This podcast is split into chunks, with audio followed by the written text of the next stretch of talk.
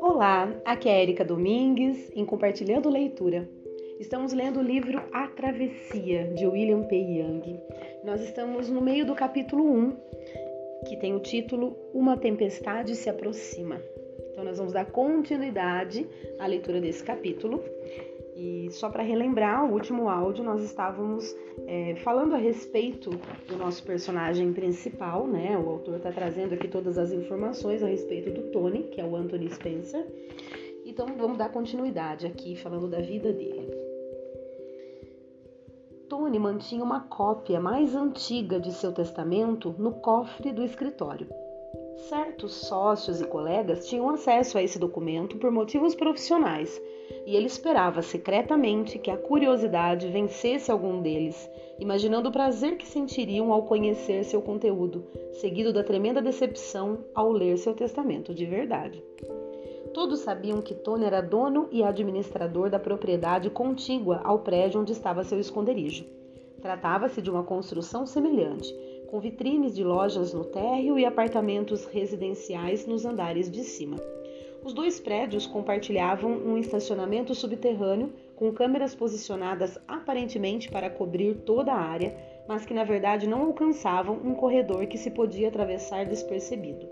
Assim, Tony era capaz de chegar ao seu refúgio secreto sem ser notado. Para justificar sua presença constante naquelas bandas da cidade, ele comprou um apartamento de dois quartos no primeiro piso do prédio ao lado do seu escritório secreto. Era todo equipado e bem dividido, uma fachada perfeita, e ele passava mais noites ali do que em sua mansão em West Hills ou em sua casa de praia perto de Depot Bay. Tony havia cronometrado o tempo que levava para andar de um apartamento ao outro através da garagem e sabia que poderia estar isolado em seu santuário especial em menos de três minutos, observando a área útil de seu apartamento através de uma videotransmissão gravável. A extensiva aparelhagem eletrônica era mais para fins de proteção do que de vigilância. Não havia colocado propositalmente câmeras nos quartos nem nos banheiros, sabendo que outras pessoas ocupariam o imóvel quando ele não o estivesse usando. Tony tinha várias características desagradáveis, mas o voyeurismo não era uma delas. Qualquer um que reconhecesse seu carro na garagem apenas suporia, geralmente de forma correta, que ele tinha vindo passar a noite em seu apartamento. Tony se tornara uma figura rotineira ali, e sua presença ou ausência não chamava atenção, tal como ele queria. Mesmo assim, em seu estado de alta ansiedade, ele vinha sendo mais cauteloso do que o normal. Mudava ligeiramente seus hábitos para descobrir se alguém o estava seguindo, mas não a ponto de levantar suspeitas. Tony não podia imaginar o motivo pelo qual alguém iria segui-lo. Ele cortara quase todos os vínculos bruscamente, e talvez fosse essa a raiz do problema. Só pode ser por dinheiro, ele supunha. Não era sempre assim? Talvez sua ex-mulher? Talvez seus sócios ou um concorrente estivessem preparando um golpe para tomar sua parte na empresa? Tony passava horas, dias analisando dados financeiros de cada transação passada e presente, de cada fusão e aquisição, buscando algo fora do comum, sem encontrar nada. Então mergulhou fundo nos processos operacionais das diversas participações da empresa, novamente buscando o que? Algo estranho, alguma pista que pudesse explicar o que estava acontecendo. Chegou a descobrir algumas irregularidades, mas, quando as apresentou sutilmente como problemas para seus sócios, elas foram corrigidas de imediato ou explicadas de modo consistente com os procedimentos operacionais que ele mesmo havia desenvolvido. Apesar da crise econômica, os negócios iam bem. O próprio Tony era quem havia convencido seus sócios a manterem uma base sólida de ativos realizáveis a curto prazo, e agora eles estavam comprando cautelosamente propriedades e diversificando seus empreendimentos a preços acima dos valores de liquidação. Atualmente ele era o herói da empresa, mas isso não lhe trazia paz de espírito. Qualquer trégua estava fadada a durar pouco e cada sucesso apenas aumentava as expectativas quanto ao seu desempenho. Era uma maneira extenuante de viver, mas ele resistia às alternativas por considerá-las irresponsáveis. Passava cada vez menos tempo no escritório principal. De todo modo, as pessoas procuravam evitá-lo porque sua paranoia crescente o tornava muito irritadiço. E as menores falhas o tiravam do sério. Até seus sócios preferiam afastar-se, e quando as luzes do seu escritório estavam apagadas, todos suspiravam aliviados e trabalhavam com mais afinco e de forma mais criativa e concentrada. Mas era no seu espaço privado, em sua folga momentânea, que seus medos vinham à tona, aumentando a sensação de ser um alvo, objeto da atenção de algo ou de alguém indesejável e inoportuno, importuno. Para piorar, suas dores de cabeça tinham voltado com toda a intensidade. As enxaquecas eram geralmente precedidas por perda temporária da visão, seguida de fala arrastada e dificuldade para completar as frases. Hipersensível à luz e ao som, ele avisava sua assistente antes de se esgueirar para a escuridão do apartamento. Armado de analgésicos, dormiu, dormia até a sua cabeça doer apenas quando ria ou a balançava. Convenceu-se de que o uísque ajudava na recuperação, mas qualquer pretexto era motivo para servir-se de outro drink. Mas por que agora? Após meses sem nenhuma dor, as crises voltaram a atormentá-lo quase que a cada semana. Começou a prestar atenção no que consumia, preocupado com a possibilidade de alguém estar tentando envenenar a sua comida ou bebida. Sentia-se cada vez mais cansado e, apesar de dormir com a ajuda de remédios controlados, continuava exausto. Por fim, marcou uma consulta com seu médico, mas teve que desmarcá-la por causa de uma reunião convocada para sanar problemas relacionados a uma aquisição importante que não estava indo conforme o planejado. Remarcou a consulta para duas semanas depois. Quando a incerteza se sobrepõe à rotina, você começa a pensar no que realmente importa e por quê. De modo geral, Tony não estava insatisfeito com sua vida. Era mais bem sucedido que a maioria, o que não era nada mal para uma criança adotiva que o sistema havia deixado na mão e que a partir de um certo momento decidira parar de lamentar-se. Tinha cometido erros e magoado pessoas, mas quem nunca fez isso? Estava sozinho, mas a maior parte do tempo preferia que fosse assim. Tinha uma mansão em West Hills, uma casa de praia em Depot Bay, um apartamento às margens do Willamette River, investimentos sólidos e a liberdade de fazer quase tudo o que quisesse. Era um solitário, mas a maior parte do tempo preferia ser assim. Alcançara quase todos os objetivos a que se propusera e agora, na casa dos 40 anos, convivia com uma sensação sinistra de vazio e com arrependimentos que o fustigavam insistentemente. Ele se apressava a enterrá-los bem fundo naquela câmara invisível que os seres humanos criam para se protegerem de si mesmos. Claro que estava sozinho, mas a maior parte do tempo. Bom, assim que aterrissou em Portland, vindo de Boston, Tony seguiu direto para o escritório principal e começou uma discussão particularmente acalorada com dois de seus sócios. Foi naquele momento que teve a ideia de criar uma lista das pessoas em quem confiava não das pessoas nas quais dizia confiar, mas daquelas em quem confiava de fato, aquelas às quais poderia contar segredos, expor suas fragilidades e dividir seus sonhos. Enclausurou-se em seu escritório secreto, apanhou uma garrafa de uísque e começou a anotar e apagar nomes em um quadro branco. A lista não era longa e incluía sócios, alguns de seus funcionários, duas ou três pessoas de fora do trabalho e mais umas poucas que havia conhecido em suas viagens mas depois de uma hora de reflexão, esse número havia sido, redu havia sido reduzido a seis. Ele se recostou e balançou a cabeça. Aquilo se tornara um exercício vão. As únicas pessoas em quem de fato confiavam estavam todas mortas. Seu pai e sua mãe estavam no topo da lista. Racionalmente, ele sabia que boa parte das lembranças que tinha deles era idealizada pelo tempo e pelo trauma. As características negativas dos pais haviam sido apagadas pela saudade que sentia dos dois. Guardava como um tesouro aquela fotografia desbotada, a última tirada antes de um adolescente irresponsável perder o controle do carro e transformar Glória em escombros. Tony abriu o cofre e a pegou lá de dentro, agora protegida por uma folha de papel laminado. Tentou alisar os vincos, como se seus pais pudessem de alguma forma sentir a carícia. Seu pai pedira a um estranho que batesse a foto da família em frente à já extinta sorveteria Farrell's Ice Cream. Ele, um rapaz desengonçado de 11 anos, atrás de seu irmão caçula, Jacob, então com 7. Os quatro estavam rindo de algo, o rosto de sua mãe voltado para cima, com alegria estampada nos belos traços, seu pai com um sorriso sarcástico, que era o melhor que ele podia fazer. Tony se lembrava com clareza do sorriso do pai. As poucas emoções que aquele engenheiro externava tornavam-se muito significativas quando se estampavam em seu rosto. Tony tentava se lembrar do que os fizera rir, olhando longamente a foto como se ela pudesse revelar o segredo. Por, porém, por mais que se esforçasse, a resposta estava fora do seu alcance, provocativa e enlouquecedora. Próximo nome da lista era Madre Teresa, seguido imediatamente por Mahatma Gandhi e Martin Luther King.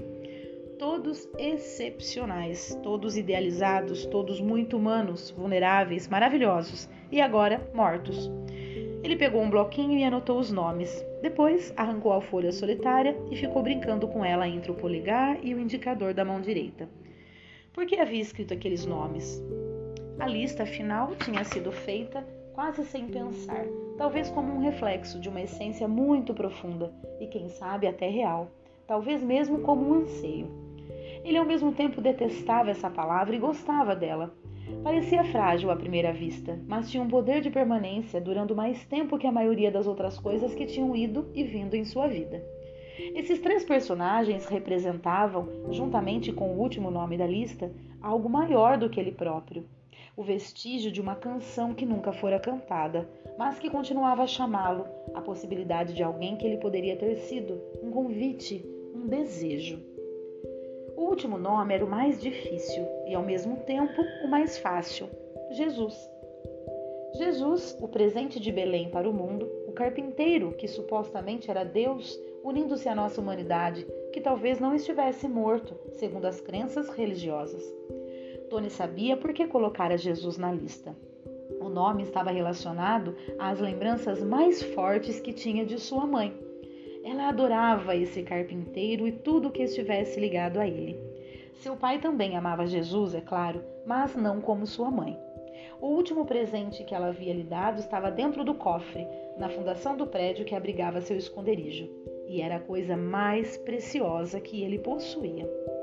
Menos de dois dias antes de ser arrancada de forma brutal de sua vida, ela fora inexplicavelmente ao seu quarto. A lembrança estava gravada bem fundo na alma de Tony. Ele tinha 11 anos, estava fazendo o dever de casa quando ela surgiu, recostada à porta, uma mulher franzina com um avental florido. Uma de suas bochechas estava suja de farinha e ela afastara a mecha de cabelo que, ele, que se soltara do nó que o prendia em cima.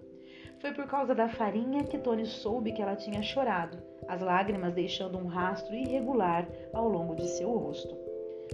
Tudo bem, mãe? O que foi? perguntou ele, erguendo os olhos de seus livros. Ah, ela exclamou, limpando o rosto com as costas das mãos cerradas. Não foi nada. Você me conhece. Às vezes começo a pensar nas coisas pelas quais me sinto tão grata, como você e seu irmão, e fico toda emotiva. Ela se deteve e continuou.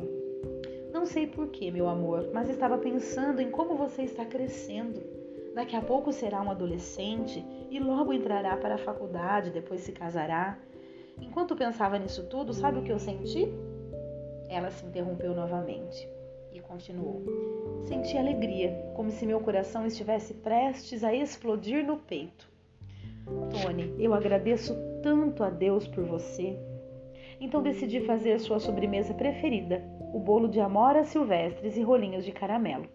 Mas enquanto estava parada ali na cozinha, olhando pela janela e para tudo o que nos foi dado, todos os presentes que recebemos, e especialmente você e Jack, de repente quis lhe dar algo mais, algo que fosse muito valioso para mim. Foi então que Tony notou sua mão cerrada.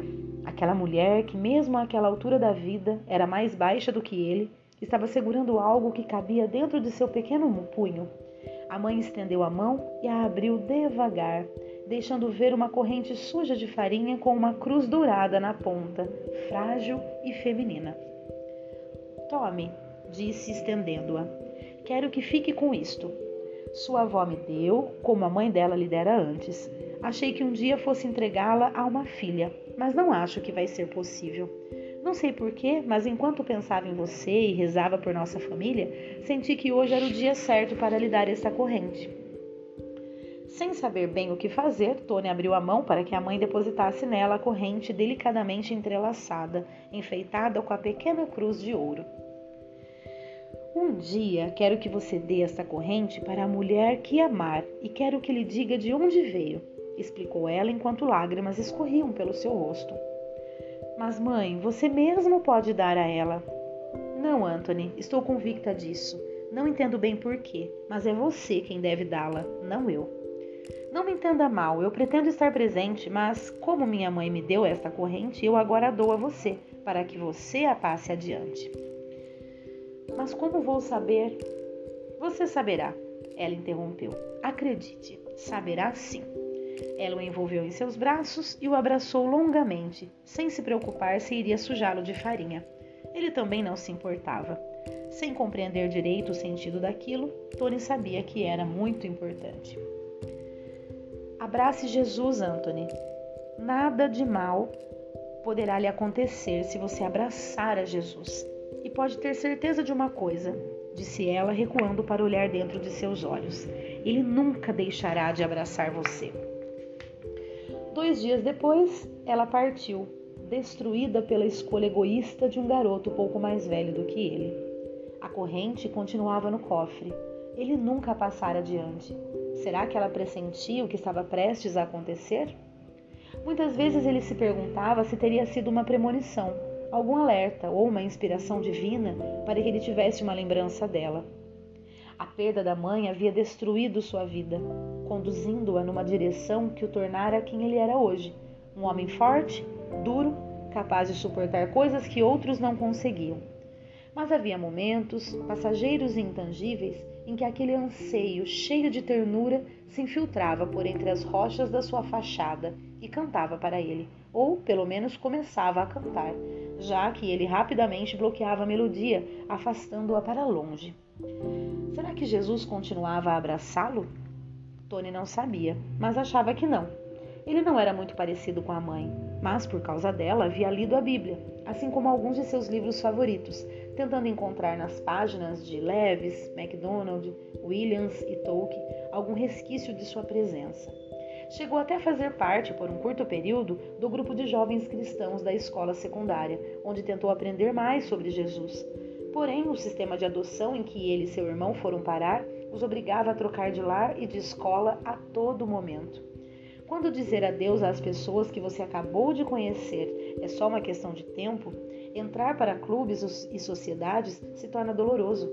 Ele sentia que Jesus tinha simplesmente lhe dado adeus, como todos os outros. Então, o fato de ter mantido Jesus na lista era um tanto surpreendente. Quase não pensava mais nele.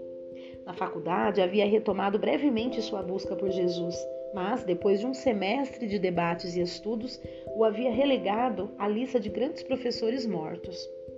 Mesmo assim, entendi por que sua mãe tinha tamanha paixão por ele. Como não gostar de Jesus?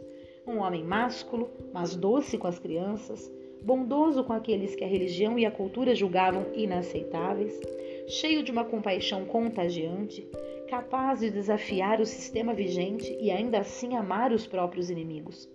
Ele era tudo o que Tony às vezes desejava ser, mas sabia que não era. Talvez Jesus fosse um exemplo daquele tipo de vida dedicada a algo maior do que você mesmo, mas era tarde demais para mudar. Quanto mais Tony envelhecia, mais a ideia de uma transformação lhe parecia distante. E era toda essa coisa de Deus que ele não conseguia entender, especialmente no que dizia a respeito a Jesus. Fazia tempo que Tony havia decidido que se existisse um Deus, ele, ela, ou seja lá o que fosse, era algo ou alguém terrível e maléfico, caprichoso e indigno de confiança. Na melhor das hipóteses, alguma espécie de matéria escura, fria, impessoal e insensível. E na pior delas, um monstro que sentia prazer em esmagar o coração das crianças. Tudo não passa de ilusão, murmurou ele enquanto amassava o papel e o atirava, indignado, na lata de lixo do outro lado da sala. Não se podia confiar em pessoas vivas. Pegando uma nova garrafa de uísque, ele se serviu de uma dose tripla e voltou-se em direção ao computador, tornando a ligá-lo. Abriu seu testamento oficial e passou a hora seguinte expressando sua desconfiança e antipatia ao realizar uma revisão pesada do conteúdo e imprimir uma nova cópia, que assinou, datou e guardou junto com a antiga numa pilha de outras versões já no cofre, acionando e reiniciando os alarmes e apagando as luzes da mesa. Enquanto ficava sentada no escuro, pensando na vida, enquanto ficava sentado no escuro pensando na vida, em quem poderia estar seguindo, não sabia que estava bebendo seu último uísque. Uau, acabou esse primeiro capítulo. Então, nesse primeiro capítulo, é, Uma Tempestade se aproxima, é, a gente né, conheceu o nosso personagem principal aqui, o Anthony Spencer. Então, olha só que, que história, né? É, ele perdeu os pais num acidente de carro é, provocado por um adolescente, muito provavelmente aí bêbado, né, pelo que ele relatou aqui, foi para um lar de adoção e aí é, viveu em muitas casas diferentes, enfim. E aí, pelo que a gente entendeu, ele se tornou uma pessoa bem-sucedida, né? Ele conseguiu vencer todos esses percalços da vida, porém tornou-se um homem duro, frio, um homem é, totalmente desconfiado, né? Olha só o que ele faz para conseguir, pra, é, sempre achando que tem algo, alguém que, que vá é, fazer algo de ruim para ele, né? Não confia em ninguém. Fez uma lista de pessoas, mas acabou ficando só o nome de pessoas que já não, né? Que não, que já faleceram. E o surpreendentemente interessante ele ter colocado o nome de Jesus na lista, apesar dele achar que Jesus tinha o deixado, né? Não, não estava o abraçando como a mãe prometeu que, que Jesus sempre faria. Enfim, esse é o nosso personagem principal, o Tony.